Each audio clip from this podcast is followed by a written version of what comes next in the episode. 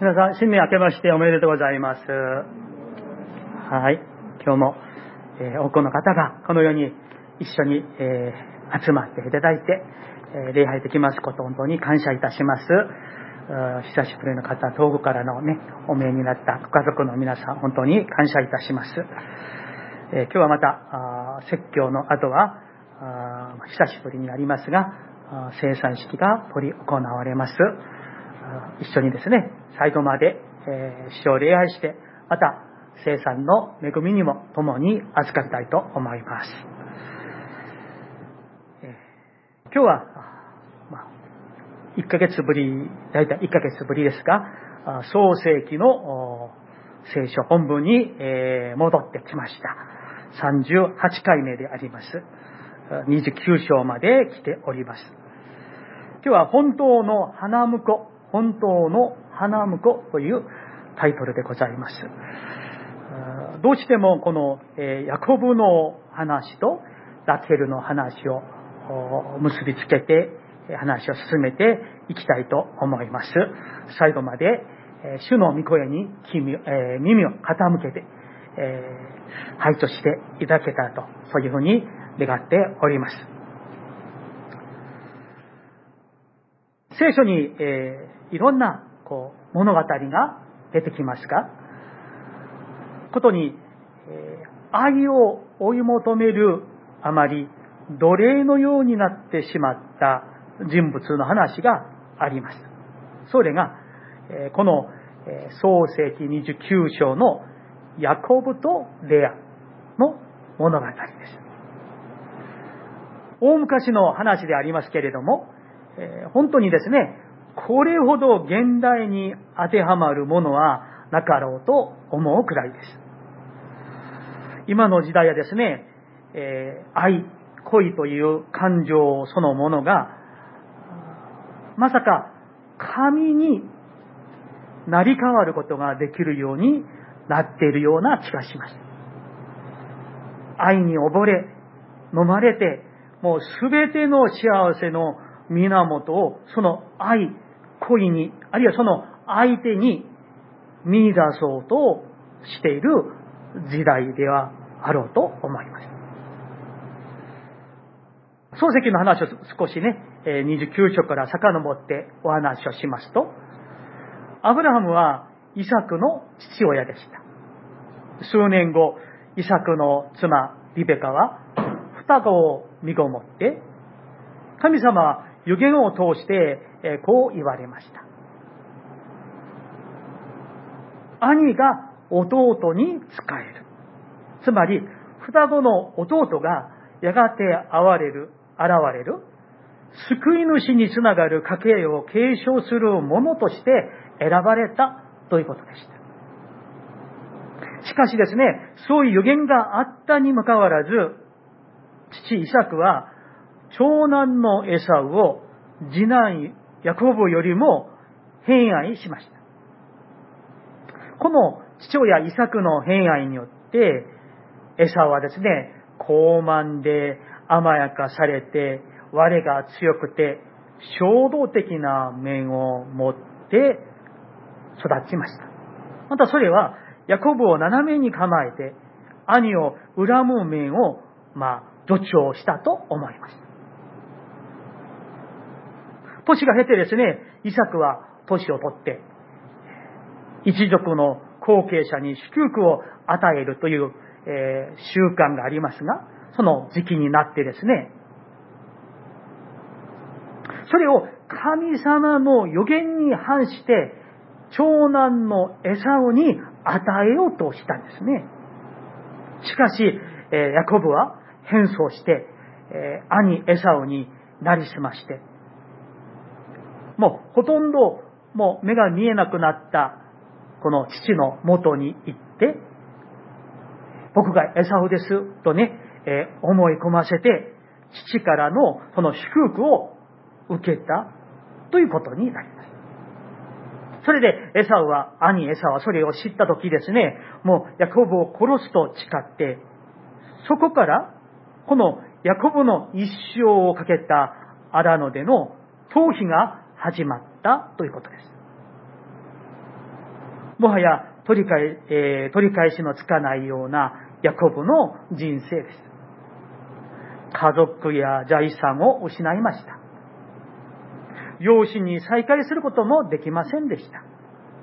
仕方なくヤコブは母方の親戚を頼って、そこで何とか生き延びようとしたんです。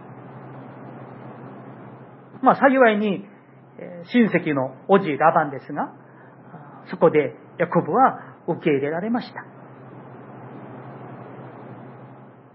そこでですね、おじラバンは羊飼いとしてヤコブを雇い入れたんですね。ところがよく見たらですね、ヤコブが管理者としてなかなか有能なんですね。それで彼にもうほとんどの管理の仕事も任せるようになりました。そしてその時にオジラバンはヤコブにこう言いました。お前は、え、保守として何が欲しいか。としたらですね、ヤコブはもう即答しました。ラケルをください。ということでした。ラケルはラバンの次女ですね。長女はレア、次女がラケルです。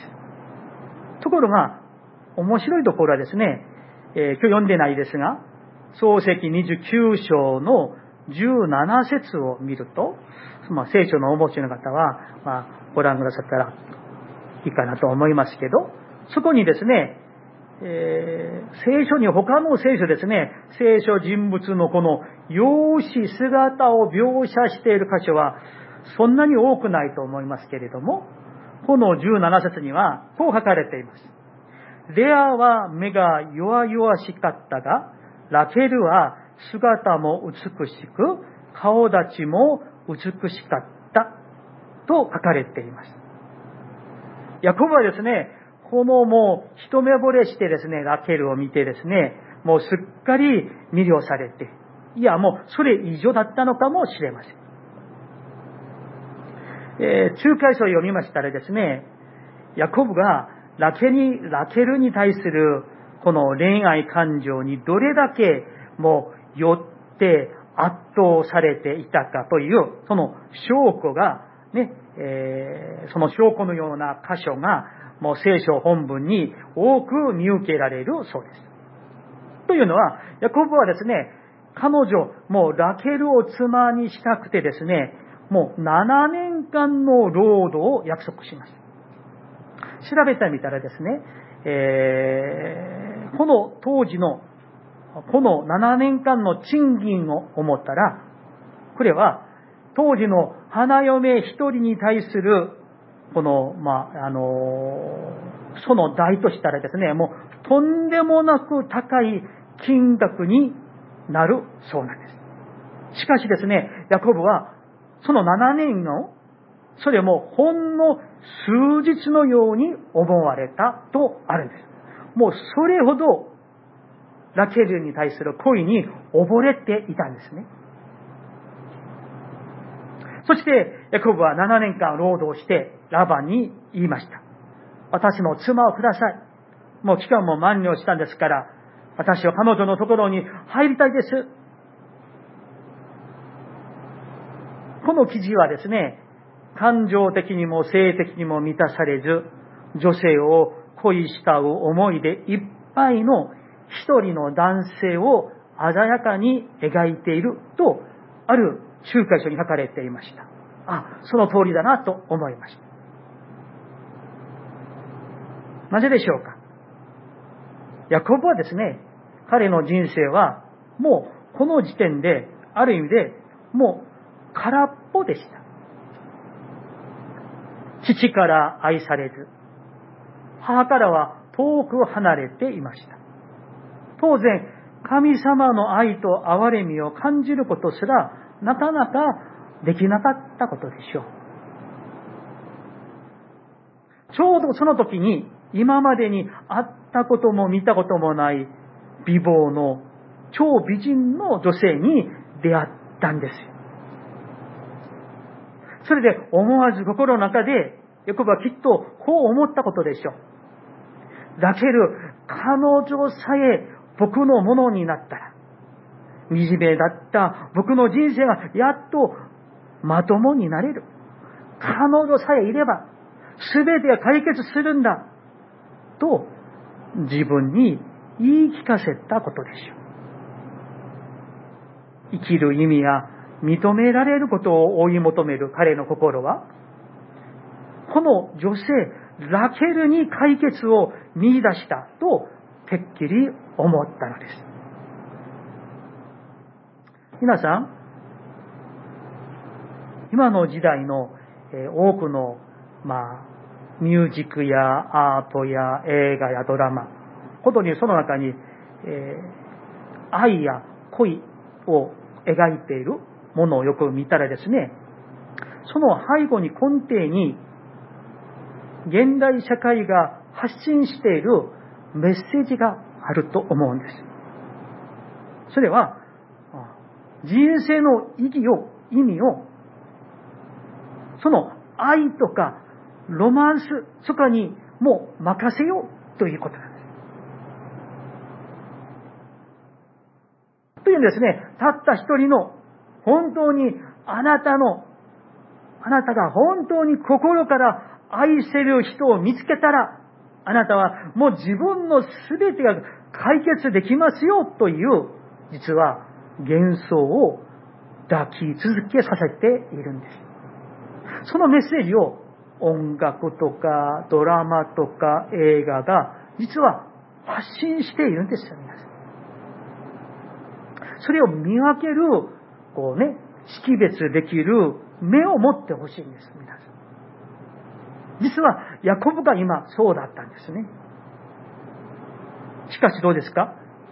皆さん、その期待と望みが頂点に達した時に、その愛の対象、それが恋人であろうが、旦那、あるいは奥さん、あるいは親から、まあ、子供ね。その愛の対象が神様になるんです。つまりそれは心の偶像、偽りの神になるということなんです。ヤコブの話に戻りましょう。ヤコブの心の空虚さ、空虚さは、この恋愛という偶像に溺れるのに十分でした。ラケルのために7年間無償で働くと申し出たのですが、これは当時のね、さっき申しました申しましたように、通常の腰入れ量の4倍近くの高い金額だったそうです。こうして悪賢いラバンは、この青年がどれほど恋に目がくらんでいるかを目の当たりにして、またこんなチャンスを見逃す手はないと利用してしまったんです。それですね、ヤコブがラケルと結婚させてくれと言ったとき、ラバンはわざと曖昧な答えを実は足したんです。よし、約束だと、はっきり言ったわけではないんです。ただですね、ラバンはこう答えたんですね。娘を他人にやるよりは、あなたにあげる方が良い。とだけ言ったんです。ヤコブが聞きたかった答えのはいではなかったんですね。ラバンが言った意味はですね、こうでしょう。君がラケルと結婚する悪くないね。まあそんな感じなんです。7年が経ちました。ヤコブはラバンにこう言いました。さあ、約束の期間がもう終了しました。おじさん。私の妻をください。それでですね、もう盛大な結婚のお祝いの祝宴が持たれました。祝宴の最中、ラバンは、ヤコ、えー、ね、ヤコブにですね、このベールを身にまとった娘を連れてきました。すでに、まあ、相当酔っていたことでしょう、ヤコブは。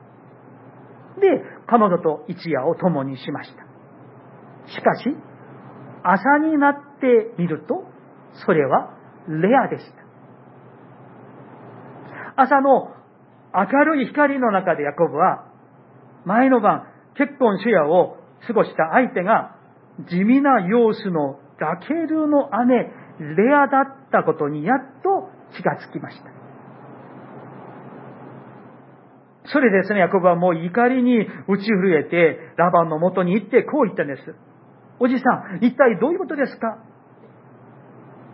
ラバンは、涼しい顔で、当地では長女を一番に嫁がせるのが習わしだと答えました。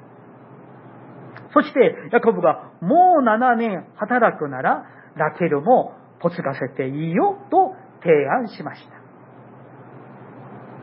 騙され、傷ついたヤコブは、それでもラケルを妻とするために、また7年間無償で働きました。皆さんよく考えてみてください。なぜヤコブはここまで騙されやすかったんでしょうか？不思議だと思いませんか皆さん？しかし、ヤコブのこの行動はまさにある種の依存症患者のようなんです。ロマンチックな恋愛関係がドラッグのように、もう現実逃避として人生に現れたらです。内面に感じる恐れや不毛がまるで恋愛を麻酔薬のように自分を一時の陶水に浸らせたということなんです。そして依存症患者はいつも愚かで破壊的な選択をしてしまうように、ヤコブもそうのような選択をしたということなんです。それがヤコブに起きてしまったんですね。だから皆さん、ヤコブにとってラケルは単に妻だっただけではなく、まるで救世主だったんです。もうメシアだった。あまりにもラケルを欲しがったので、聞きたい、見たいと彼が思うものしか耳に、目に入りませんでした。それですね、ヤコブはラバンのごまかしにすっかり騙されたんですね。ヤコブのラケルを対象として、この偶像礼拝は、その子孫に不幸をもたらすことになります。というのも、ヤコブは、レアよりラケルによって得た息子を溺愛し、他の子供たちの反感を買ってしまって、家庭に災いを与えてしまったんですね。それが後のヨセフと兄弟の物語なんです。皆さん、このような偶像がヤコブの人生をどれくらい破壊したか見てきたんですけれども、実は皆さん、この中で最も被害を受けたのは他ではなく、レアではないでしょうか。まあおそらくですね、あの、姉妹の方々は、このレアの境遇にとても共感できるだろうと思うんですね。彼女は自分が長女だったということ以外に、彼女についてもう一つの大切な特徴が記されています。さっきも、えー、読んだ箇所ですが、17節ですね、レアは目が弱々しかったが、とあります。これですね、いろいろこうあの調べてみたところ、その通り視力が悪かったのだろうという見方もありますけれども、このレアは目が弱々しかったが、ラケルは姿も美しく顔立ちも美しかったとありますから、これを対照的に見ると、ある各社はですね、おそらくレアは写真だったか、あるいは何かの意味で見劣りがする女性だっただろうというふうに解説していました。要するにですね、もうはっきりしているのは、レアは取り立てて美しくなく、その人生は今までもうハッとするほどもう美人の妹の影に隠れて生きてこなければならなかったということなんです。つまり、まあ、お父さんのラバンから見ればですね、そんな彼女と結婚したいと申し込み、腰入れ料を支払ってくれる男などいないとさえ思っていたのというふうに思います。しかしですね、その代わりに次女のラケルはとてもあの美しい女性だから、もうかなりのですね、花嫁量をもう、ま、見込めることがあるんですね。だからその次女のラケルを結婚させる前に、まずもう何とかして、まあどうしてもレアを嫁がせなければならなかったんですね。まあ、えー、処理という言葉を使ったらちょっとは まずいですけどね。まあ、この長女を、レアを何とかもう嫁がせなきゃならないともう頭を抱えてですね、もう悩ませていたと思うんです。そんな時にヤコブが現れてきてくれたということなんです。もうね、これはチャンスだと思ってですね、オチラバンは飛びついたんで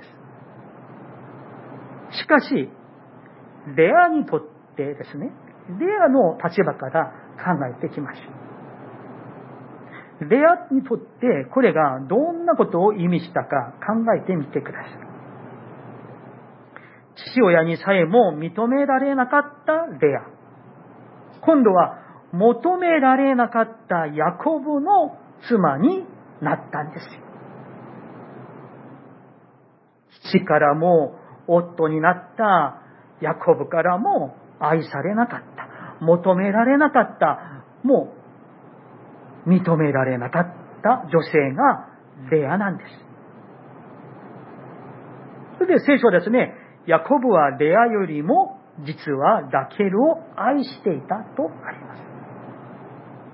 文字通り、レアは誰からも欲しがってもらわなかった娘だったんです。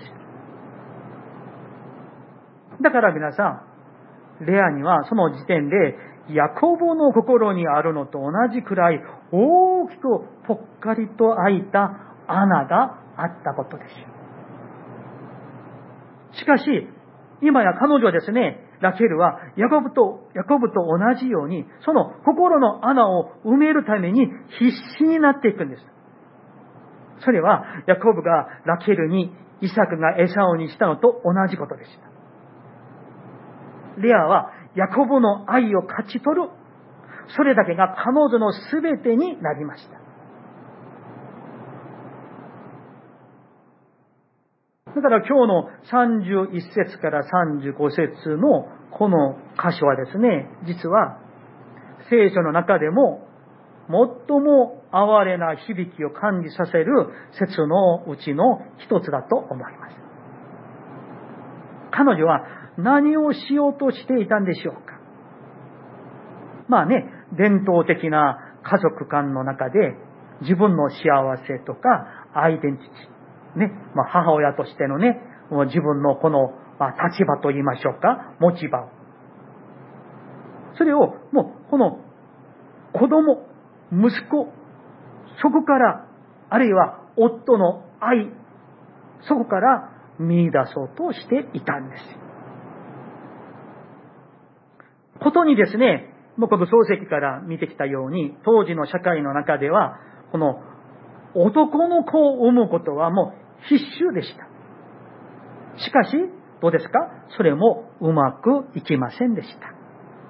レアは。彼女は全ての望みと夢をその夫ヤコブにかけていたんです。自分の全ての望み、夢はもう夫の愛を勝ち取る。そして男の子を産む。そこに全部かけてしまったんです。それはこういうふうに言い換えると思うんですよ。子供、そして男の子を産みさえすれば、夫は私を愛してくれるだろう。そしたらやっとこの不幸な私が報われると思ったんですね、レアは。でも、一人、また一人と産むたんびに、彼女の孤独はさらに深まってきました。来る日も来る日も彼女は死体求める男性が違う女性の腕に抱かれるという事実をもう突きつけられていました。しかも、長年の間、妹の影に隠れて生きてこなければならなかった彼女。おそらくですね、レアはですね、毎日、その毎日が彼女にとっては心にもうね、もうナイフ、えー、ナイフでですね、突き刺されるような日々だったでしょう。ところが皆さん、ここで、えー、一点知っていただきたいことがありますけれども、私たちが聖書を読むとき、あるいは説教を聞くときに、えー、気をつけてほしいことがありますが、えー、大抵の場合、私たちが聖書を一つ一つ、まあ、いろんなヤコブの話とか、え、ノアの話とか、いろんなね、物語がありますけれども、それを、ま、全部切ってですね、なんかの切り離された童話みたいに昔話、お話として、えー、読んでしまって、あるいは、まあ、そこで何かの教訓、あるいは模範とか、えー、そういったものを取りたくなるんですね。読みたくなるんです。しかし、それは聖書全体、旧約、新約、聖書全体、あるいは旧祭祀のこの流れから見れば、ちょっとずれていると思うんです。それは、聖書はですね、実は一つの壮大な物語を描いています。どのように人間が今のような状態に陥ったのか。神様がイエス・キリストを通してこの世界に現れ、将来すべてを正しくするために戻ってくるという内容の物語なんです。その中の一部として、今日のヤコブとかレアの話が出てくるということなんです。だから皆さん、聖書はですね、えなんかの道徳、モラルのこのね、模範者として聖書が、あるいは神様がトップに立ってですね、あるいはアブラムみたいな、えー、ダビデみたいな素晴らしい人物が上に立ってですね、皆さん、力をもう振り絞って、一生懸命頑張って、正しく生きろ。そうすれば、ここまで登ってこれるよ。そういうふうに、頑張りなさいとね、叫ぶような物語ではないんです。逆に、聖書は繰り返し神様の恵みに値しない、また恵みを求めもせず、恵みが与えられても、なお感謝もしない弱い人間を指し示し続けます。そのような一つ一つの個人的な物語から見られる聖書のメッセージの数々が連なる壮大なアーチのようなものが実は聖書の主なメッセージなんです。では、そこから何を学べるでしょうかそれは、どのような人生にも共通して、その根底に無限の失望が見られるということです。ヤコブにも、レアにも。これを理解しなければ、人生を懸命に生き抜くことはできないと思います。ラケルはこう言いました。あ、ヤコブはこう言いました。ラケルさえ僕のものになれば、すべてが良くなる。皆さん、ラケル女性だけなく、何か、今の時代、私たちはですね、何か、それが人であったり、何か物であったり、見えない、まあ、成功とか、出世とか、お金とか、名誉とか、あるいは健康とか。これさえ私のものになれば全てが良くなる。その思い。実はそれが神になる。そしてそれが偶像になるということなんです。人に認められたい。褒めてもらいたい。他の人のようになりたい。その欲望、それもですね、そういったものさえ私のものになれば全てが良くなる。私はこの病気からも出ていける。その感情さえも実は偶情になり得るということなんです。ある仲介者は、このヤコブのストーリーからこういうふうに説明していました。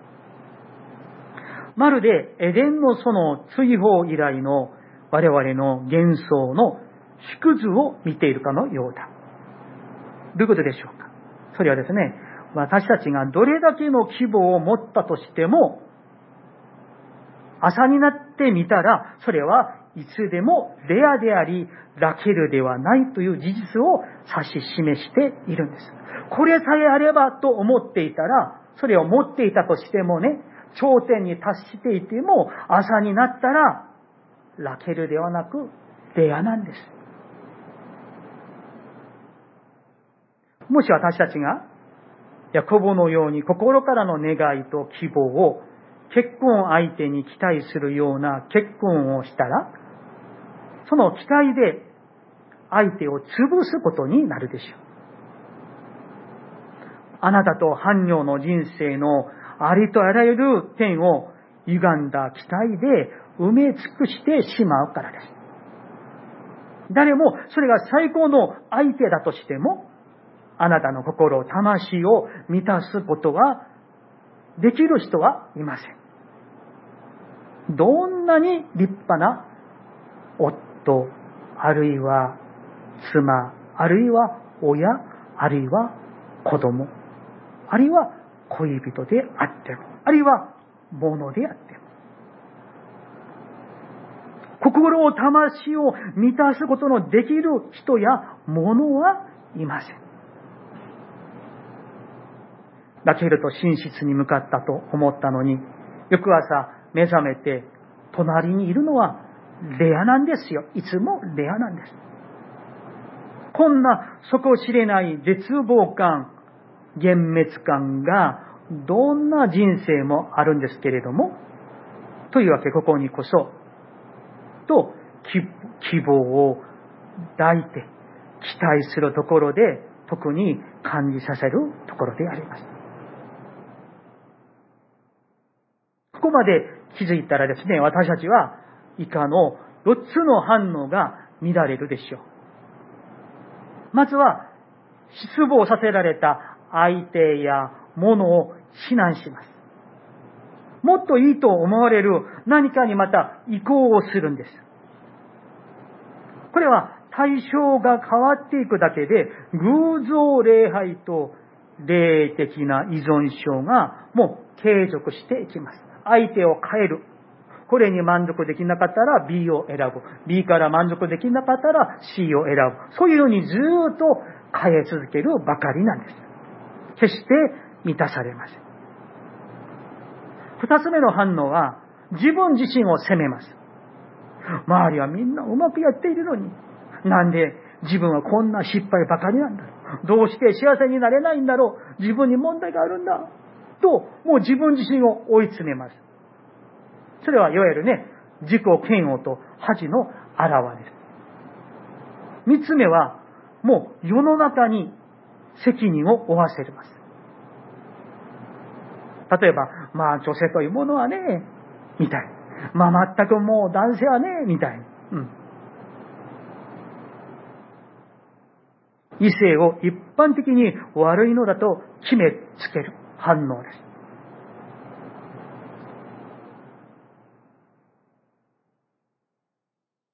ヤコブは実に、もう終末的な恋を追い求めていたんです。一方で、レアは伝統的な考え方の女性で子供を産み育ている妻というものにアイデンティティを見出そうとしました。しかしどうですか？ヤコブもレアもうまくいきませんでした。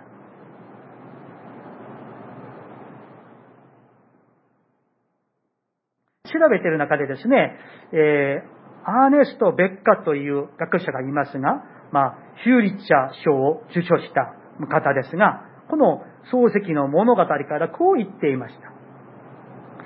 ロマンチックな恋は人間の問題に対して解決策になり得ないし、現代人の挫折の多くはおそらくそこから起因する。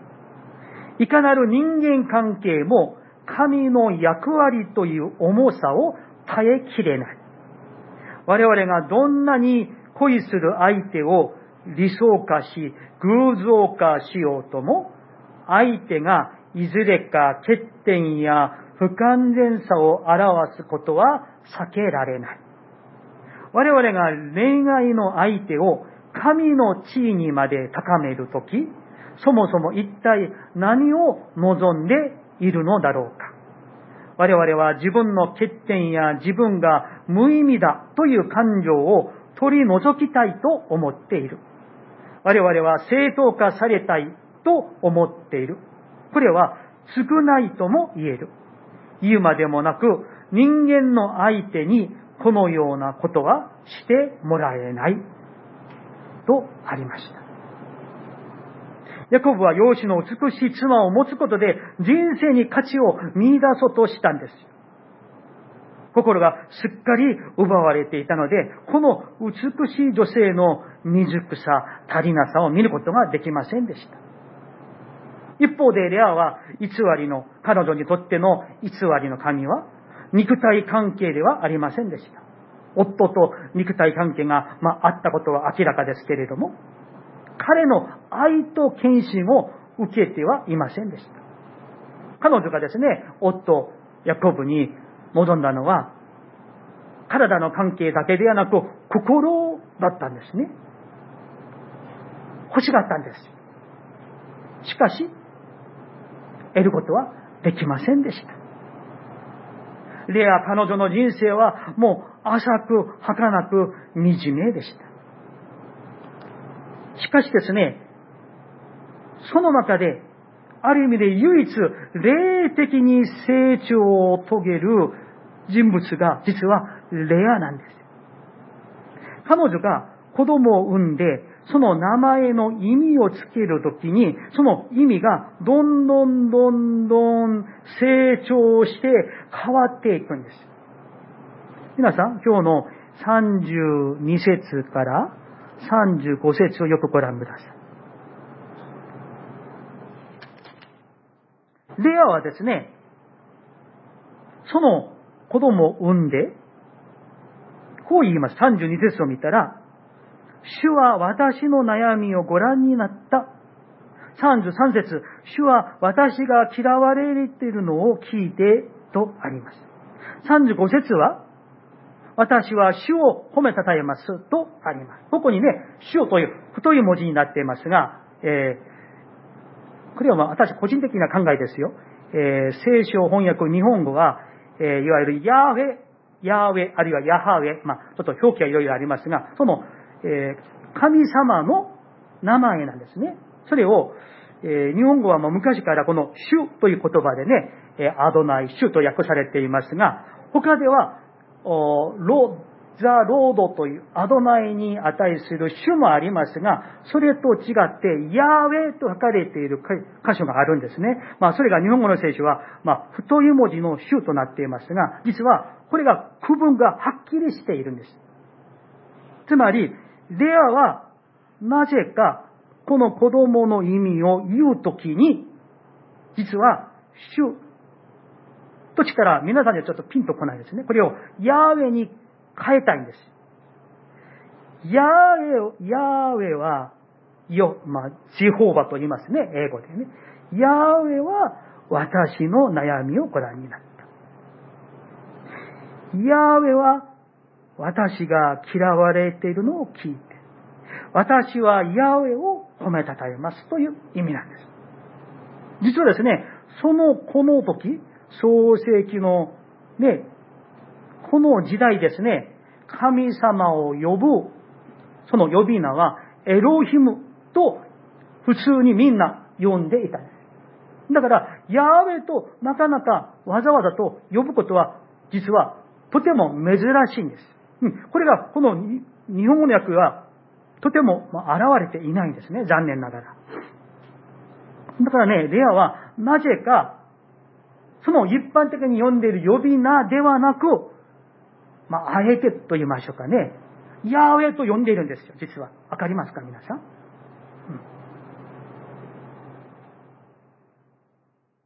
それはですね、アブラハムから、それからそれがイサクに、イサクから、また、その親戚のラバに、そしてそれがレアに受け継がれた信仰だっただろうと思うんです。そして彼女はこの本当に苦しみ悩みの中から彼女はその子供を産んでいく中でそのプロセス、まあ人生の歩みの中で彼女が何とか個人的に神様と出会った。うん、そしてこのようにヤーウェの神を呼んでいるということなんです。そして最後の彼女がですね、35節彼女はさらに身ごもって男の子を産み、今度は私を主を褒めたたえます。私はヤーウェを褒めたたえますと言ったんです。そしてそれを、そのこの名前が皆さん何ですか？この名前は大事ですけど、ユダなんです。ユダ。なんか皆さん頭に浮かぶストーリーがありますか？皆さん、ユダ。これはですね、実は彼女の宣言のような音ですよ。私はヤウェを褒めたたえますと。彼女の心が変わったんです。悩みをご覧になった。私が嫌われているのを聞いて、子供を授けてくれた。そこから年が経って彼女は変わって、自分の気持ちがスッキリになったじゃなくって、私は主を褒めたたえますと歌っているんです。もはや夫や子供の気配はもう梅雨ほど感じられます。ついに彼女は人生の希望を他の何者でもなく、主ヤーウェに置くことを決めたんです。子供でもない、夫でもない、その恋でもない、私はヤーウェに私の全てをかけるんだと決めたんです。ヤコブとラバンによって奪われたかに見えたレアの人生。誰からも認められない、褒められない、求められない人生。結婚をしても、そんな彼女がですね、神様にのみ希望を置くと決めた時から彼女は変えられました。人生を取り戻したんですよ、皆さん。この話が大事です。神様が働かれて、レアのうちにどのような変化を起こったからだけではなく、神様が彼女のために何をされたかにも注目する必要があるでしょう。実はですね、漱石の著者は、このユダに注目しているんです。ユダは彼を通して後に本当の王、メシア、イエス・キリストが現れると、漱石49章であざしされた人物なんです。誰からも認められない、見てくれない、相手にしてくれ、愛されない、求められなかった女性、レア。その女性から、主を、ヤーウェを褒めたたえますと言って生まれた子がユダ。そのユダから、その子孫から誰が？イエス・キリストが本当の王、今日のタイトルですが、本当の花婿なるイエス・キリストがお生まれになるんです。神様は誰からも求められず、愛されなかった一人の女性のもとに来られて、彼女をイエス・キリストの先祖としてくださったんですよ、皆さん。この世界にもたらされた救いは、皆さん、ね、その救いは美しい超美人のラケルではなく、誰からも愛されず、求められず、そんなレアを通してなんです。つまり皆さん、神様は勝ち組じゃなくて負け組の味方だったということなんですね。いや、むしろ、このレアに与えられた素晴らしい贈り物は、はるかに深い意味があります。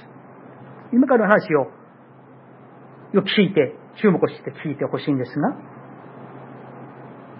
この箇所で、レアが嫌われているのを見た神様が、レアを愛されたことがわかります。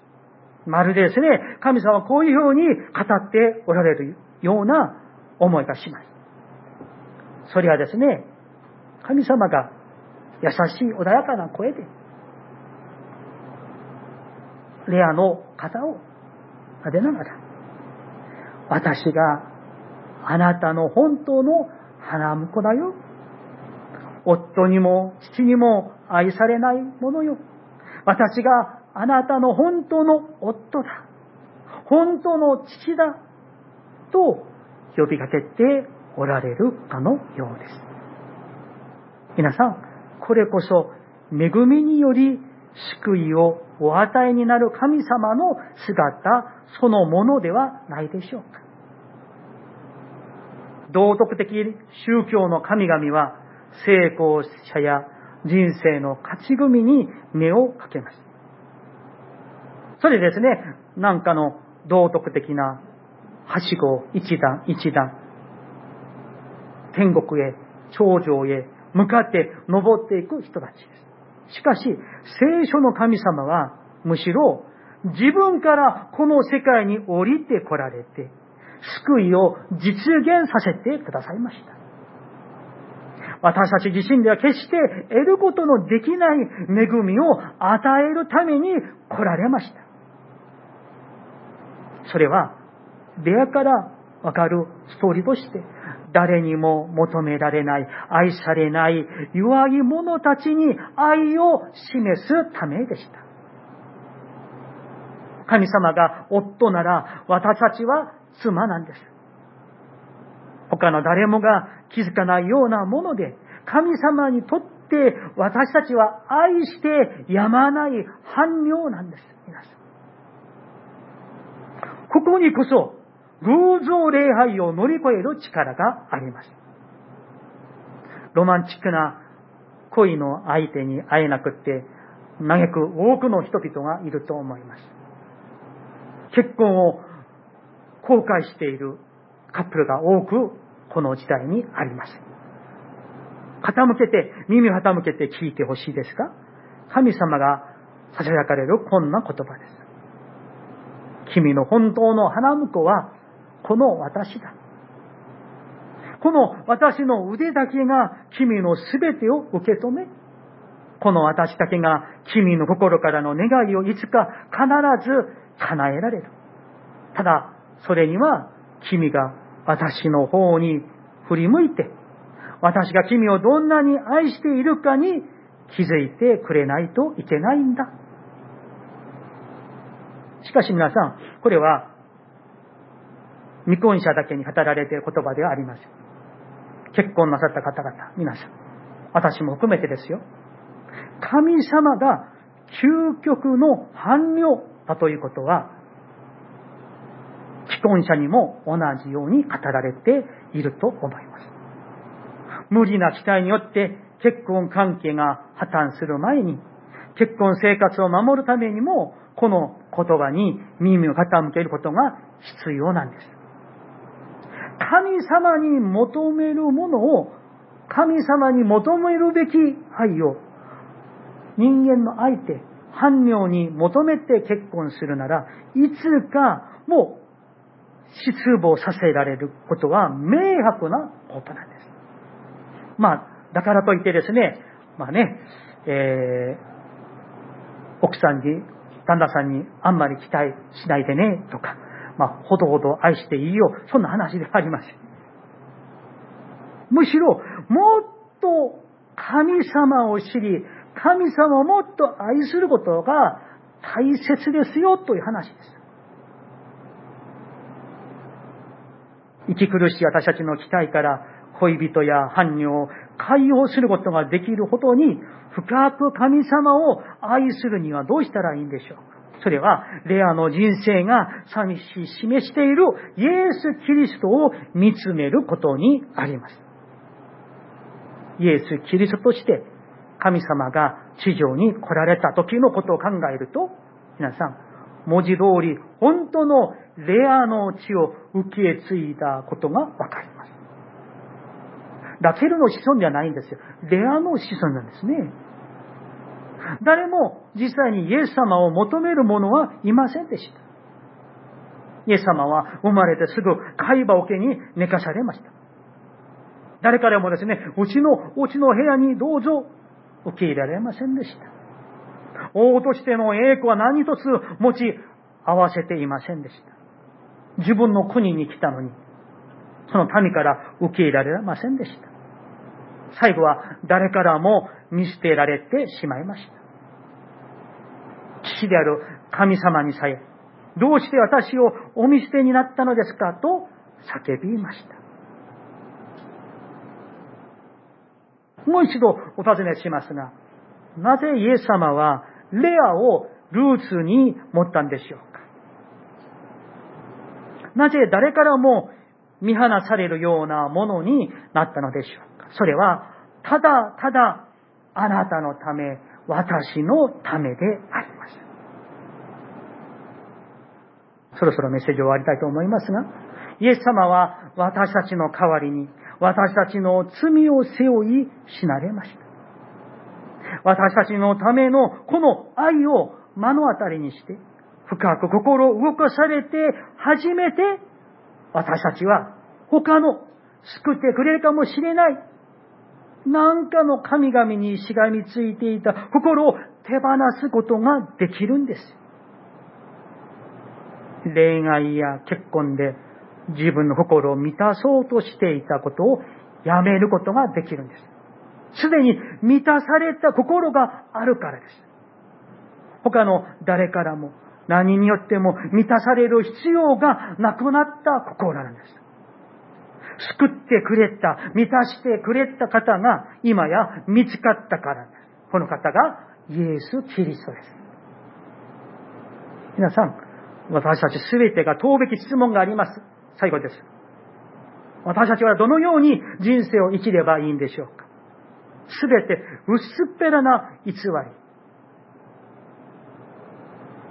人、物、金、名誉、出世、人からの認め、等々。その薄っぺらな偽りの神々から私たちを引き離すことのできるほどの美しさ、素晴らしさを備えておられる方、イエス・キリストに向かうことなんです。他には答えはありません。十字架のイエス様を見上げることです。ある詩人はこう歌っていました。あなたこそ私の愛するすべて、私の命、私の光、私にとってこの上ない美しさ。アーメン。お祈りしましょう。